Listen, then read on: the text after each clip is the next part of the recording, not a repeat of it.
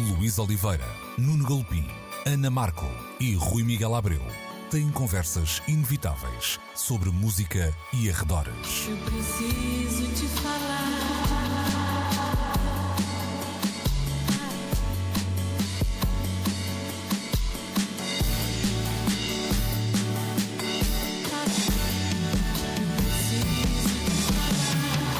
Agora na Antena 3. Precisamos de falar. Muito bom dia, sejam bem-vindos a mais uma edição de Precisamos de Falar, a primeiríssima de 2023, por isso mesmo, um ótimo ano novo para todo o nosso auditório e também, é claro, um bom ano para o Nuno Galpinho e o Rui Miguel Abreu, que hoje se juntam nesta conversa. Um abraço, espero que tenham entrado bem então eh, neste novo ano, com tudo a que têm direito. Foi assim? Com dois pés direitos, com dois pés direitos. Exato, normalmente eu, danço com pés, dois pés esquerdos e entro no ano com dois pés direitos. Sábio, sábio. Eu mantive-me uh, esteticamente ao centro e entrei com um pé direito e um pé esquerdo. Ok, também fizeste bem. És, mais, és o rapaz mais sensato, como sempre. É a chamada entrada a pés juntos, não é? é isso. Bom, apesar de estarmos já no novo ano, vamos recuperar uma notícia triste que nos chegou uh, no final de 2022. Partiu Viviane West Westwood, a designer de moda e uh, ativista que tinha 81 anos de idade. Eu vou começar por esta descrição que surgia em todo lado. Uh, designer de moda e ativista. Falando um bocadinho daquele papel pioneiro que teve uh, na moda e depois uma, vá lá, uma consequente ou uma seguinte fase da vida em que se dedicou a diferentes causas. No entanto, Nuno, se calhar o início do ativismo começou quando começou a criar moda, não é? Sem dúvida nenhuma. A ideia até de abrir eh, uma loja em Londres com o nome Sex, e isto em meados da década de 70, tem necessariamente a ver com uma forma de fazer um certo ativismo cultural perante uma sociedade um bocado morna, que era aquela que uh, existia para as feiras da música, para a moda e para a relação com as imagens e o que mais, na, até na própria Londres de então. Londres sempre tão colorida e tão aberta a tantas coisas. A Londres da Swinging London dos 60 estava um bocado amarelecida quando aquela loja abre em Kings Road. E foi um epicentro. É claro que depois há uma mitificação do papel da loja e da forma como as coisas ali nasceram, e os mitos são sempre muito mais bonitos do que que a realidade, é verdade. Mas de facto ela tem um papel central a e com a presença próxima não só de uma Malcolm McLaren, de uma Chrissy Hine e de muitos outros, ajudar a definir o que foi o epicentro de qualquer coisa que transformou não só a forma dos músicos se mostrarem, o seu lado de relação com a moda, com a roupa, com os comportamentos, mas depois a própria forma de fazer música, de a editar, de a fazer chegar às pessoas, há de facto ali assim a semente de uma das mais importantes revoluções nascidas uh, na Londres dos anos 70 e que depois alastrou para o mundo, naturalmente. É, ainda pegando neste, neste lado, Rui, há, há, aqui uma coisa interessante que é hoje é normal nós vermos uh, artistas, músicos em particular, uh, que captam às vezes também talento precoce, é certo, mas muitas vezes também nomes um, já estabelecidos da moda para, para trabalharem consigo uh, nos espetáculos, na, na, sua criação de estilo, vamos dizer assim, de forma mais uhum. uh, ampla. No caso, uh, o que é curioso é que é a música que acaba por lançar depois Viviane Westwood para, para as passarelas, ou seja, um, o, há este lado da, da, loja, da relação com o Malcolm McLaren, depois posteriormente, é claro, com os Pistols e toda como uma comunidade artística, mas um, a entrada num mundo mundo um bocadinho mais uh, convencional da moda acontece depois de, dessa, uh, vá lá, de terem metido essa areia na engrenagem um, uhum. através da cultura popular, da, da, da música em particular. Eh, repara que esta é uma época em que aquilo que vem das franjas, aquilo que vem dos subterrâneos, do underground, começa uh, por se afirmar exatamente nesse plano e depois uh, a, a, conquistar espaço no centro. E isso acontece em múltiplas vertentes. A Viviane é, sem dúvida, Viviane Westwood, um, um exemplo maior no caso da, da, da, moda, que de repente evolui até ao estado da alta costura não é? No caso dela, mas nós vimos isso acontecer, por exemplo, com o Basquiat, que, que passa de uh, pintar tapumes nas obras de Nova York um, para ser reverenciado e hoje ter presença um, nos mais reputados museus de arte moderna do mundo, com, com as obras dele a valerem uh, muitos milhões.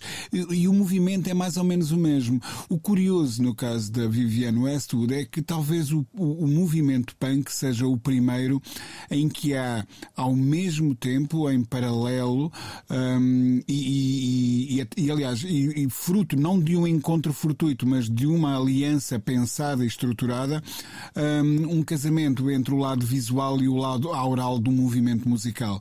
Um, nós podemos uh, admitir que, por exemplo, nos anos 60, uh, o movimento hippie tinha também um lado visual, mas não havia propriamente um, um, um, um estilista. estilista. oficial, não é?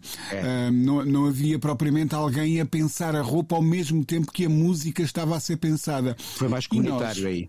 É, e nós que achamos que o, o, punk é fruto de uma manifestação visceral, que, que aquele tempo impôs aquele, aquele som e aquela revolução musical e aquele fogo todo, tudo isso é verdade, mas ao mesmo tempo, uh, e a aliança entre a Vivienne, um, ehm, o Malcolm McLaren e os Sex Pistols é, é, prova disso mesmo, havia ali qualquer coisa de muito laboratorial. Como é que nós vamos picar as instituições? Como é que nós vamos abalar as fundações?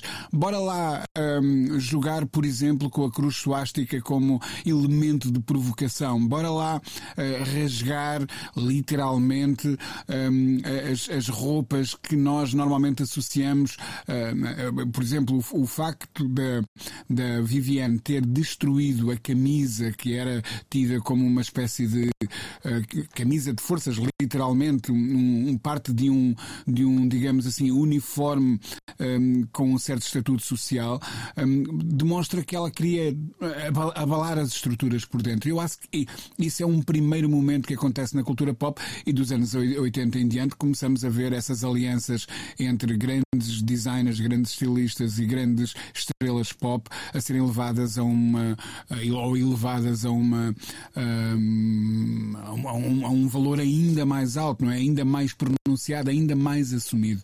Sim, acontece isso, por exemplo, com o Jean-Paul Gaultier, mas já a Madonna levava, por exemplo, uma série de anos de, trabalho e de criação de outras iconografias antes dele pegar nelas por alturas da, da Blonde Ambition Tour. Deixa-me só continuar o que estavas a dizer, porque, Rui, é precisamente isso. Esta é a primeira vez, e estamos na Londres de 75, 76, em que uma ideia de imagem, de provocação pela imagem, se junta à ideia da provocação pelo som, pelos comportamentos, para criar uma revolução musical.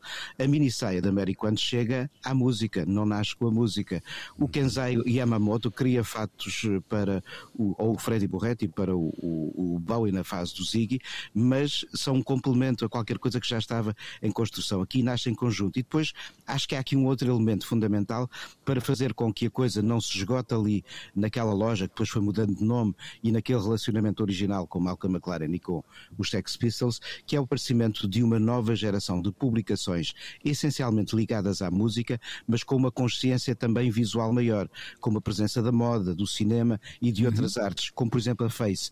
A Face, claro. é fundamental, e depois a ID e outras mais, para pegarem nomes como os de Vivian Westwood e dizer-lhes: olhem o que há ainda mais para além daquilo que já conhecem. É, é no fundo, a ideia de maturar um, um mercado da cultura jovem, não é? Que, que, que já estava um, em ebulição, mas que não estava completo de alguma maneira, e é interessante essa relação com Malcolm McLaren. E quando se fala do, do punk, há sempre essa atitude meia de olhar para aquilo como uma coisa muito, vá lá, simplista, nihilista e outros istas que queiram uh, juntar à lista, mas, mas há reflexão, não é? Não, não há um, Sem dúvida. essa claro ideia laboratorial que falava o, o, o Rui há pouco não é uma ideia de vamos ver o que sai daqui. Havia um pensamento, um, já uma proposta a priori, que depois não estou a dizer que era completamente, como é que eu dizer, não era assim uma coisa científica, não é isso que estou a, que estou a dizer, mas que, que não, havia ali uma profundamente influenciada pelo situacionismo Exatamente. de 68, uhum. por exemplo. Exatamente. Por exemplo, Eles, eles, eles estudaram essas ideias de ruptura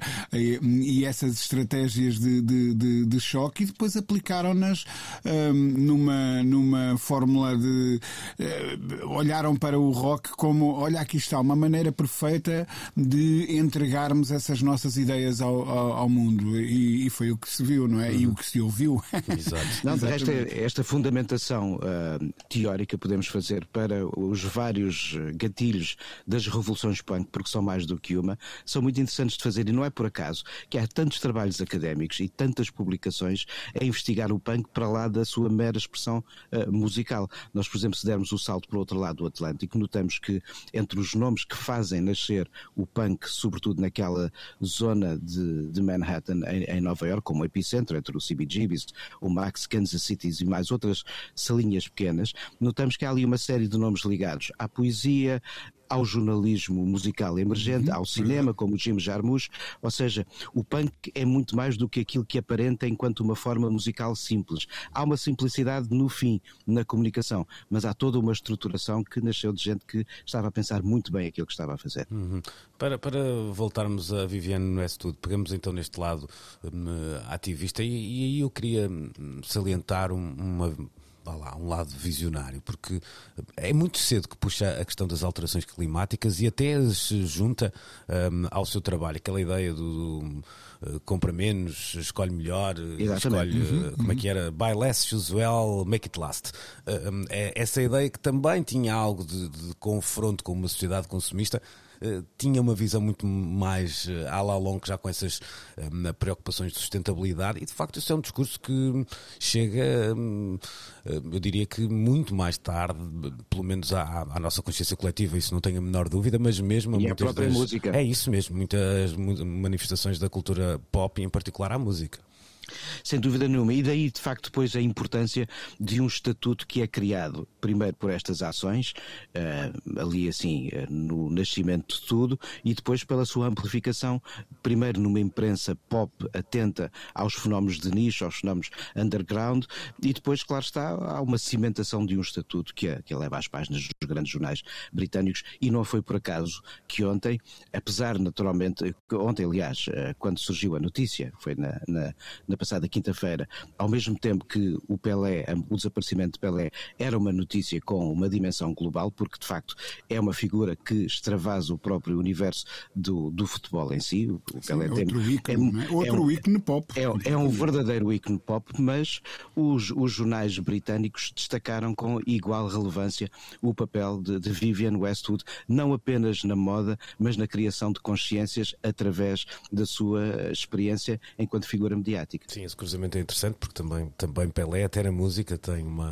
uma é quantidade de canções que, que são inspiradas. Banda, e para... uma banda chamada Pelé e um, há um disco com Elis. Para além, exatamente, para além dele próprio ter gravado e até uh, dominar uh, o violão, como chamam os brasileiros, com, uh, não da mesma maneira que dominava uma, os adversários. Foto, há uma foto deliciosa do Maradona a vê-lo a tocar sim, o violão, sim, por exemplo, sim, que andou a circular nas redes sociais esta semana. É isso mesmo. Rui, tu muitas vezes falas, só para terminarmos aqui esta conversa, eh, quando, quando, quando, olha, quando já falamos aqui, por exemplo, da crítica musical, ou, não só, mas, mas é, um, é um bom exemplo, eh, da maneira como ela pode ou fará o seu caminho também para, para o digital. Em particular, se pensássemos eh, na Vivienne Westwood hoje, para ter este impacto, teria que ter uma vida, não sei, no TikTok, no Instagram, etc, etc. A minha pergunta é se esse impacto seria ou poderia ser idêntico. Não, não, não estou à espera que se repetissem aqueles tempos e que fosse, fosse possível uh, criar o mesmo movimento hoje. Mas. Hum, Grande questão. Mas, uh, mas repara, tu tens, tá, estás aí a tocar num assunto interessante. se há coisa que o punk e a Vivienne Westwood um, nos ensinaram é Era usar os meios foram... que tinham à disposição. Exatamente, muito. Um, um, uma utilização muito presciente de, das mais recentes tecnologias da época. Por exemplo, a fotocopiadora é importantíssimo para uh, o, o punk, a disseminação dessa tecnologia que vem de finais dos anos 60, acontece no mundo uh, corporativo, empresarial, urbano, no, no, início dos anos 70. Um, e, e, sem a fotocopiadora não haveria fanzines. Sem a fotocopiadora não haveria as estética que associamos, por exemplo, ao logo dos, dos Sex Pistols. Portanto, se ela teve essa inteligência para, naquele tempo, agarrar nas mais modernas ferramentas de comunicação que tinha ao dispor um, e usá-las com imaginação, uh, não é assim tão difícil pensar que um, o, o, faria exatamente o mesmo na idade das redes sociais. Quer dizer, um, restam muito poucas dúvidas disso. É, é precisamente usar aquilo que o tempo nos oferece para o subverter, para o transformar, para o alterar e, e, portanto, sim. Então, deixa-me perguntar ao contrário. Deixa-me deixa fazer uma ressalva só, que é, é, precisamente a palavra tempo. Haveria tempo na voragem rápida de hoje para alguém conseguir cimentar uma estrutura de, um, de uma ideia de comunicação e de carreira, como a Vivienne Westwood conseguiu fazer sustentadamente ao longo de uma série hum. de anos? Essa é que é a grande questão, porque estamos perto demais para ver até quando Sim, claro. uh, uh, este tipo de, de, de, ferramentas de comunicação tem a capacidade de criar fenómenos sustentados. Olha, deixa-me lá colocar a questão ao contrário também, é há punk suficiente nas redes sociais? Uh, não, hoje? não, há disparata mais e hum, punk a menos. Punk a menos, pronto. Então, mais punk, menos disparate para 2023 uh, nas redes mas, sociais. Olha, mas, mas hum. eu não sei se concordo, porque eu vi a coisa mais punk a acontecer nestes últimos dias uh, e com resultados realmente incríveis, que foi o, o, o, a interação entre a Greta Thunberg e, e o Andrew Tate um, que teve o desfecho que bem conhecemos, um, e, e, se isso não é, se a luta pelo ativismo climático que a Greta lidera não é algo que retém qualquer coisa desse espírito combativo do punk, então não sei o que é. Sim, mas depois vês a quantidade de não pancalhice que há por lá e a percentagem, infelizmente, não pende para o lado punk. Pois, não tinha, também não, não, havia, não tínhamos estas métricas em 76, não é? Para, para saber. Não havia mais. Em 76 tinha visibilidade o que estava nas páginas dos jornais, chegava à rádio ou passava pela televisão. Pois, Ou seja, é... mudou muito a forma de auscultar o mundo é e até uh, medir o potencial de criatividade ou falta dela por parte de quem quer fazer-se ver. Uhum. Uh, as coisas, é um bocado difícil comparar estes tempos. Ora, fazemos logo off então nesta parte da conversa e já uh, regressamos para virar a página, literalmente.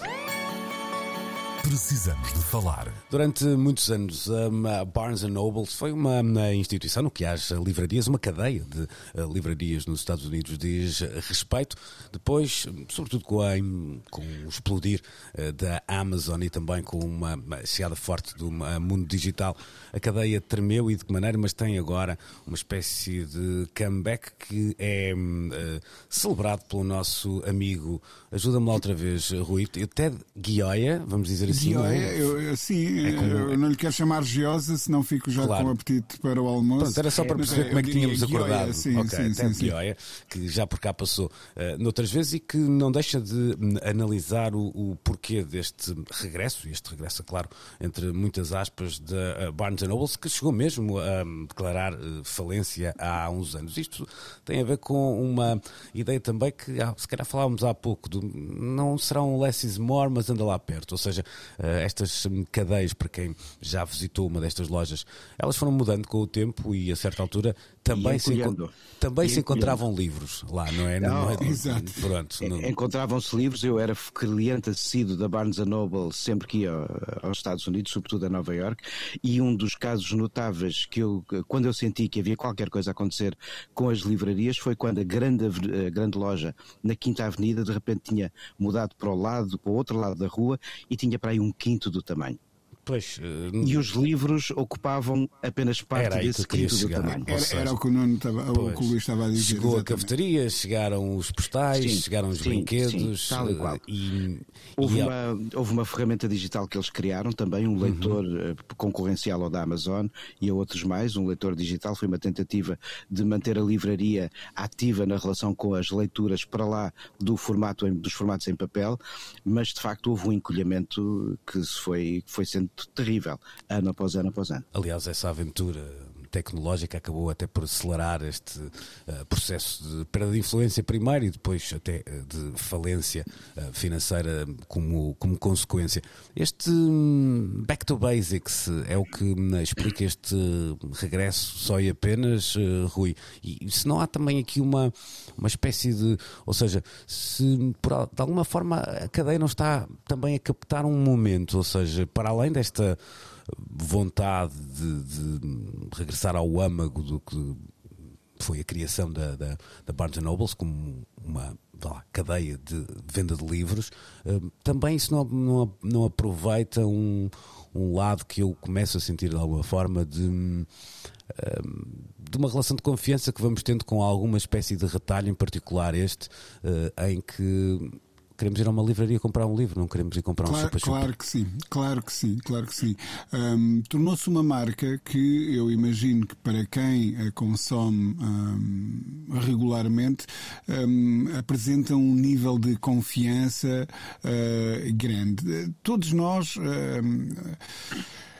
nós podemos voltar a comparar isto às nossas uh, vidas corriqueiras e reais de quem faz compra no, no mini mercado da esquina, mas depois há um determinado tipo de produtos uh, que nos faz uh, percorrer mais alguns quilómetros para irmos àquela loja particular que nos oferece esse grau de confiança. Seja para nesta altura das festas irmos comprar bacalhau àquele sítio onde nós sabemos que ele um, tem aquela alturinha e aquela secagem que, no, que mais nos agrada. Um, um, e isto é igualmente verdade um, para, para, para os livros. Quer dizer, toda a gente sabe que mandar vir um livro num, num, num serviço digital não é, é, nem de perto nem de longe a mesma experiência que percorrer uh, corredores com aquele cheiro particular, aquela.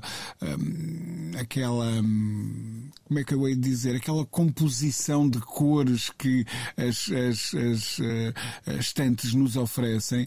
Um, e, é uma experiência muito particular. Nós, nós temos por aqui falado nos últimos tempos de, um, da, da, livraria Lelo no Porto e das filas à porta, um, ou, ou, já por aqui mencionei algumas vezes como a, a, a Chiado é para mim passagem eh, regular. O, o Nuno está permanentemente a falar na, na livraria da Travessa, por exemplo. este tipo de experiências é muito importante uh, para quem tem uma relação relação com, com, com estes meios, neste caso com, com os livros, com o papel.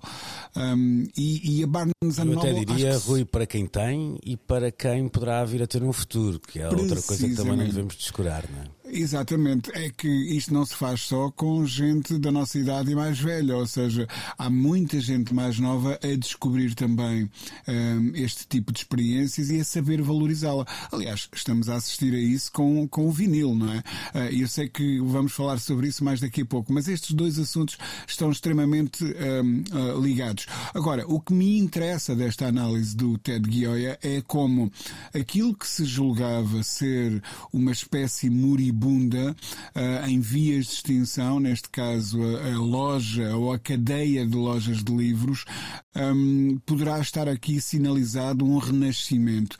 E isso são ótimas notícias para, uh, para o futuro.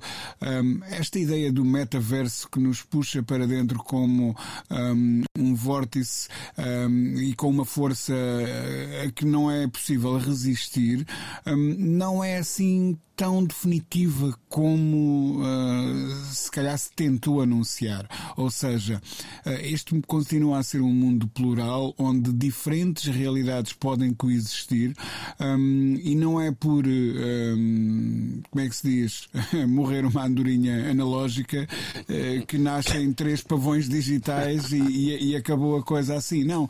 Um, várias dimensões podem continuar a existir e o papel não morreu, o vinil não morreu, um, a experiência clássica de nos sentarmos numa sala de cinema ou numa sala de concertos não vai morrer por muito que o digital venha a dominar no futuro. Isso é inevitável, não há a menor sombra de dúvida, um, mas não significa a extinção completa do mundo tal como o conhecíamos antes.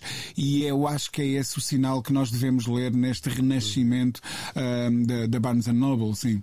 Por outro lado, isto não, não, não, é um caso único. Deixa-me acrescentar uhum. aqui uma história já agora, que o que está a acontecer agora com a Barnes Noble, que é uma livraria, uma, uma, uma marca, sobretudo com uma presença nos Estados Unidos, Canadá e por aí além, uh, já tem uns anos de vida no Reino Unido na Down Books, que é uma rede de lojas criadas pelo James Dante, que o Dante que entretanto adquiriu a, a Waterstones, o grupo Waterstones, uhum. ele é neste momento o CEO da Waterstones, e através da Dante Books, e o projeto começou com pequenas livrarias uh, muito bem desenhadas em termos uh, de uh, design de interiores, literalmente, com uma programação atenta à ideia de criar eventos, sejam eles debates com escritores, festivais literários, acontecimentos regulares para encher de gente quem quer ir ver gente que fala sobre livros.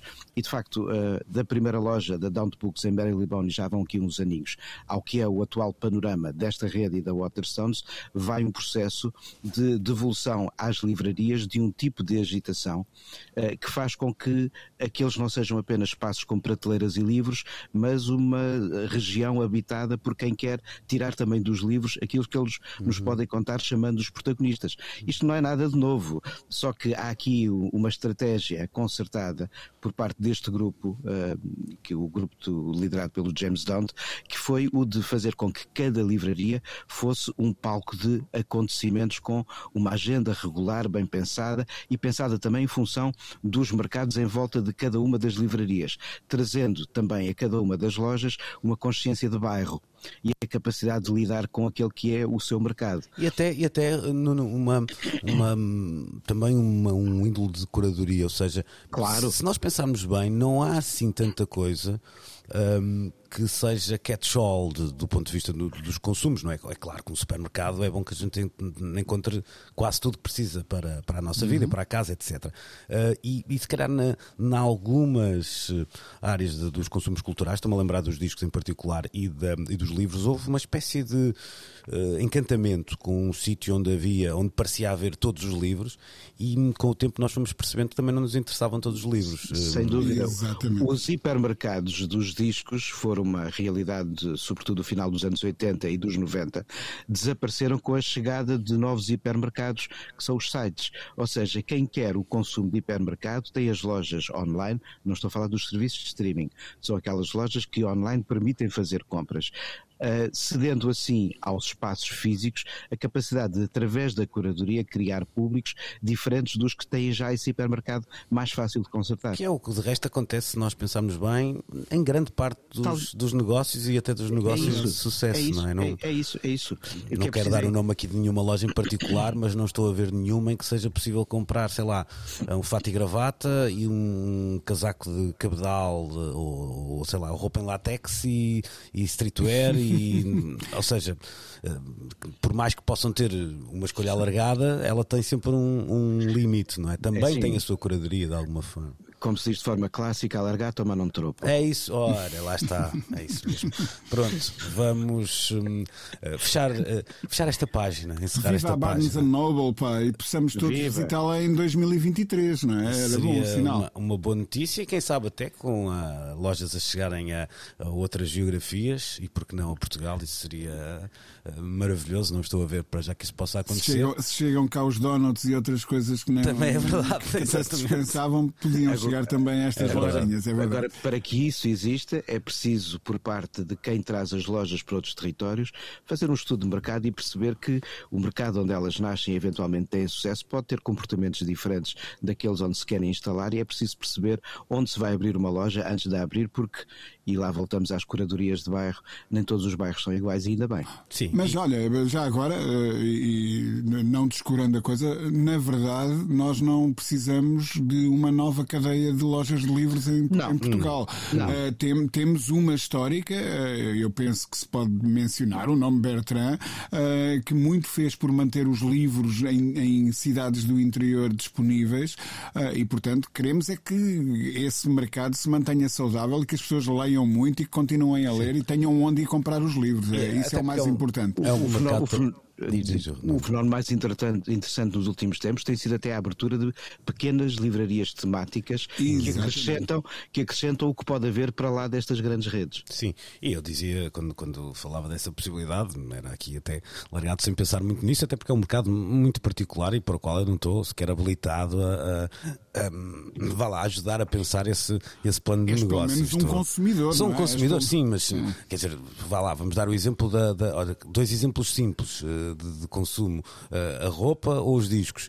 Eh, nenhuma delas tem que ser traduzida para português para me servir, não é? Não, não- há, um, há um contexto eh, de facto muito, muito diferente neste, neste negócio em particular. Qual é que é o teu tamanho? É single LP? É isso, é isso, é isso, é isso, é isso, é isso. Bom, vamos voltar. Já que o Rui falou dos, eh, do vinil, eh, é, é disso que falaremos. Eh, Já a seguir, na terceira parte do programa de hoje, o primeiro do Ano Novo.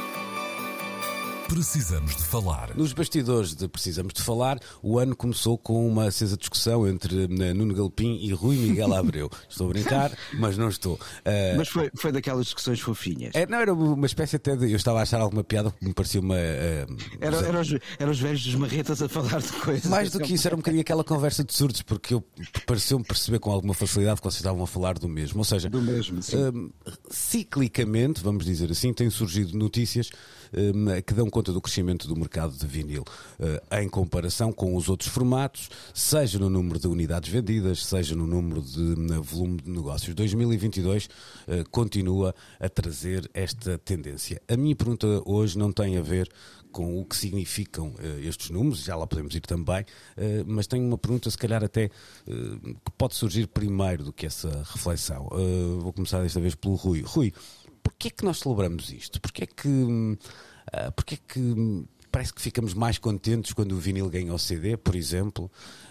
Hum, do que o que é que isso tem de realmente relevante eh, para ser celebrado? Se é que sentes Bem, isso mesmo, não sei se sentes esse, essa vontade de, ehm, de celebrar, que não é, não, não estou a dizer nossa, de nós três que estamos aqui, ou de um núcleo mais reduzido de pessoas eh, que consome música mais dessa forma, porque se percebermos que isto é notícia, e quando eu digo que isto é notícia, não é, eh, num, não é numa publicação sobre hi-fi, ou até nem sequer numa publicação apenas musical, é, estamos a falar de de notícias que saem no, no Guardian, no New York Times, na, na- na imprensa portuguesa.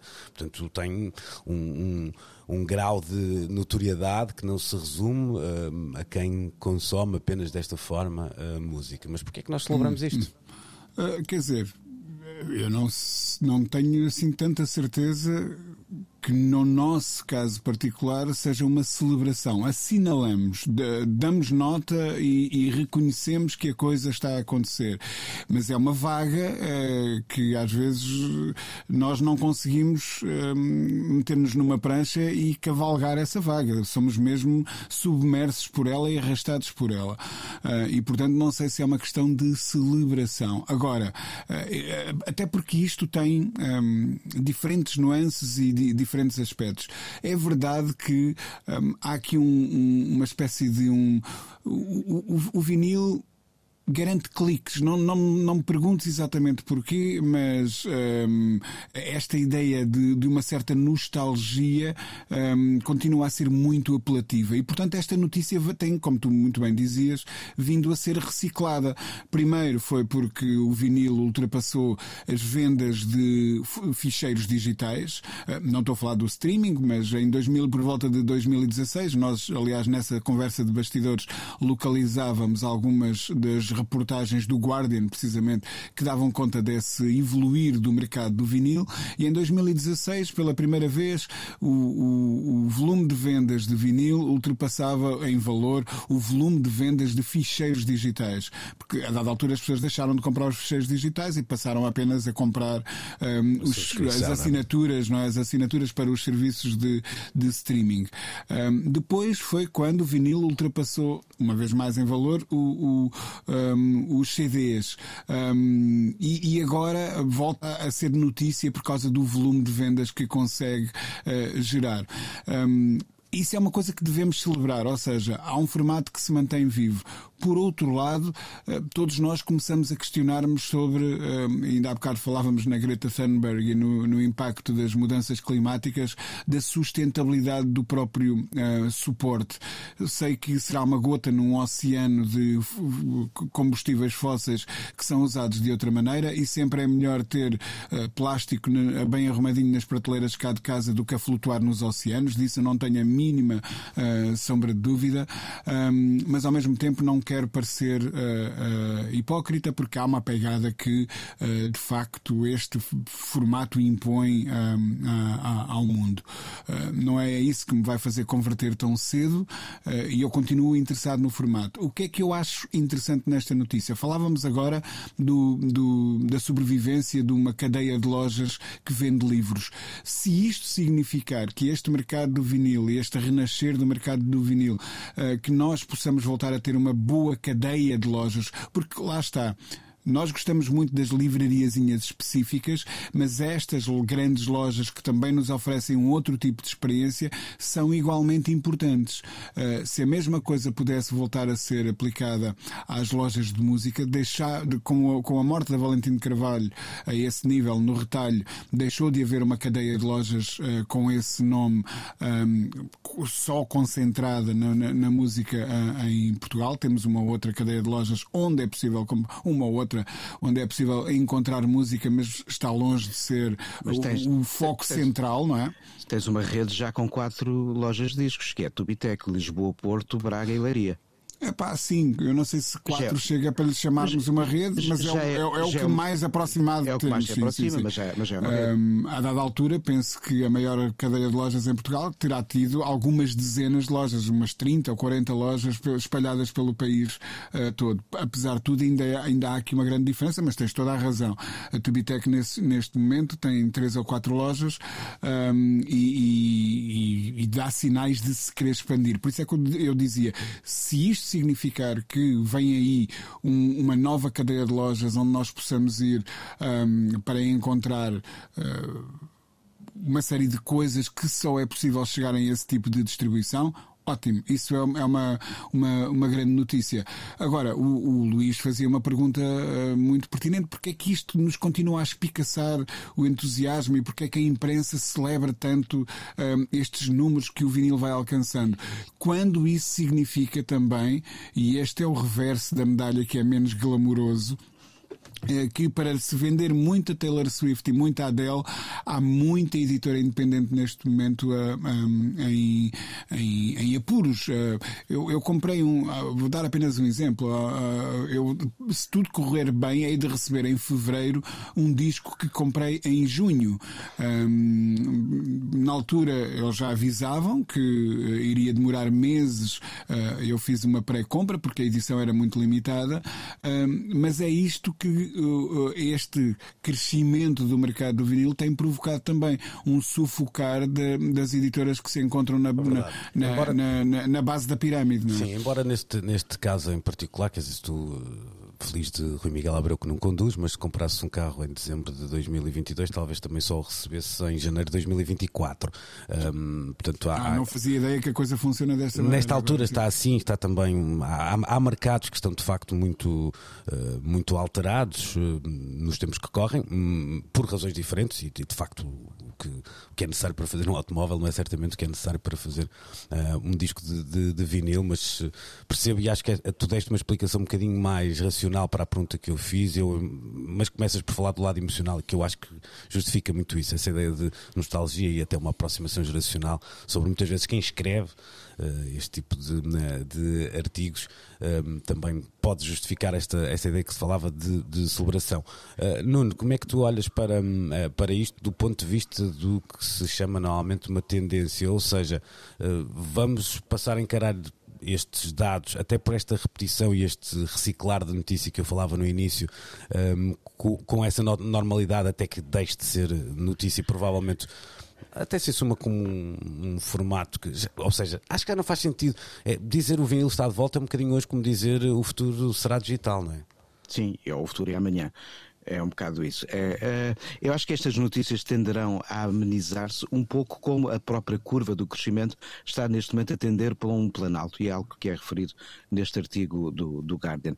Deixa-me só acrescentar aqui assim, um ponto de vista a esta ideia do encantamento geracional, o, a tal faceta emocional uh, por parte de quem escreve uh, sobre estes assuntos e com este clima de encantamento quando há bons números do vinil, é que acho que isto é uma faca de dois gumes. Há aqui duas gerações encantadas com o vinil. Os que o consumiam um, até ao início da, da, crise do vinil, e a crise do vinil começa a desenhar-se nos anos 90, e aqueles que o descobrem agora como um formato, os que já cresceram na era digital, são um nicho de facto, mas esse nicho também é o que muitas vezes gera aqueles que escrevem e que, que podem publicar estas notícias. Por isso, eu não acho que este encantamento seja só da geração dos mais velhos, acho que é partilhado entre duas gerações, mas de nichos, de nichos diferentes. Agora, há aqui um, um, um fator interessante nos números deste ano. Um, a tendência que temos verificado nestes números fortes do vinil uh, nos últimos 3, 4, 5 anos é de que o grosso das vendas se fazem de grandes reedições.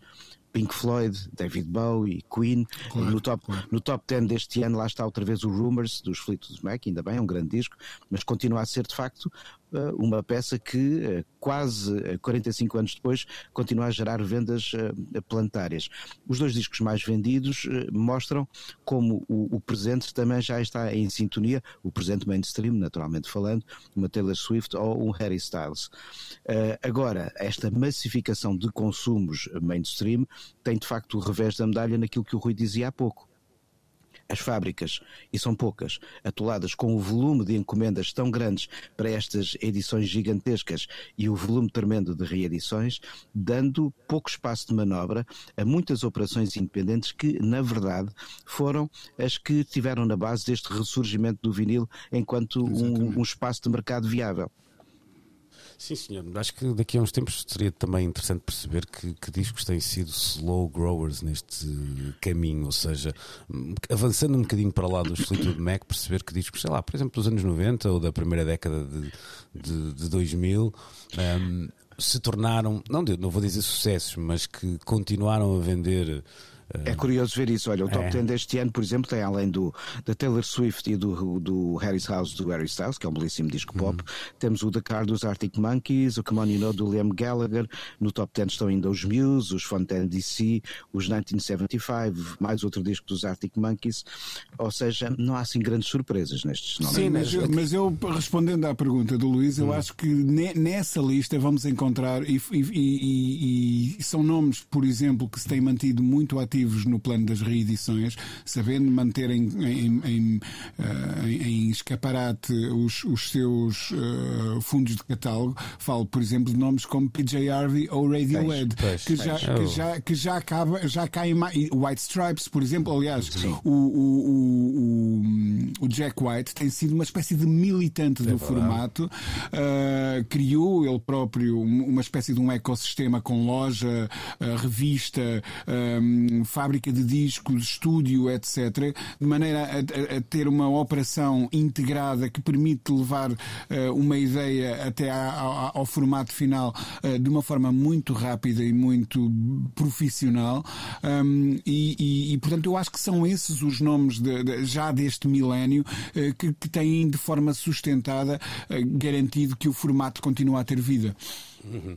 Vamos então olhar para o ano que começa hoje mesmo, na última parte do programa eh, de hoje. Lá está. Precisamos de falar. Estamos a 364 dias de chegarmos ao fim de 2023, mas eh, queremos eh, aproveitar este ano da melhor maneira possível, é claro, e temos já alguns lançamentos previstos para o ano que arranca hoje. Posso começar pela música nacional, onde uh, há já algumas certezas. Um disco novo de Frankie Chaves, totalmente em português. O, Fred, o do disco também de Fred com a Regina Guimarães, uh, previsto para o primeiro trimestre, tal como o dos Acácia Maior e dos Glocan Wise. Se olharmos lá para fora, há uh, garantias de edições de nomes como Gorillaz, Iggy Pop, Kate Renada, Janelle Monáe, Queens of the Stone Age, Depeche Mode, Young Fathers, Chame, Azap Rocky, Porno for Pirates, Jay-Z, MGMT, Thundercat, PJ Harvey e a Michael Stipe, entre muitos, muitos, muitos, muitos outros, como é um, óbvio.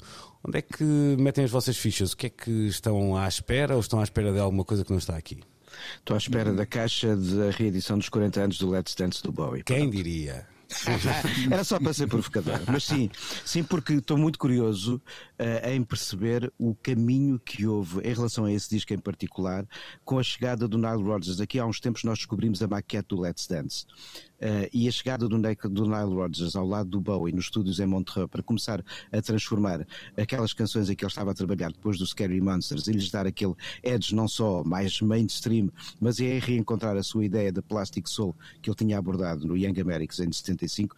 Interessa-me perceber como é que esse processo é feito e estas últimas reedições do Bowie têm, uh, têm nos dado precisamente a, essa possibilidade de mergulhar nas entranhas do processo criativo e, e acho que essa está a ser de resto uma das, das normas mais interessantes nestas novas reedições de percebermos como é que os artistas chegam à forma final dos discos. E pronto, confesso, essa é uma das minhas curiosidades para o ano que vem. Sim, sim. Mas não só.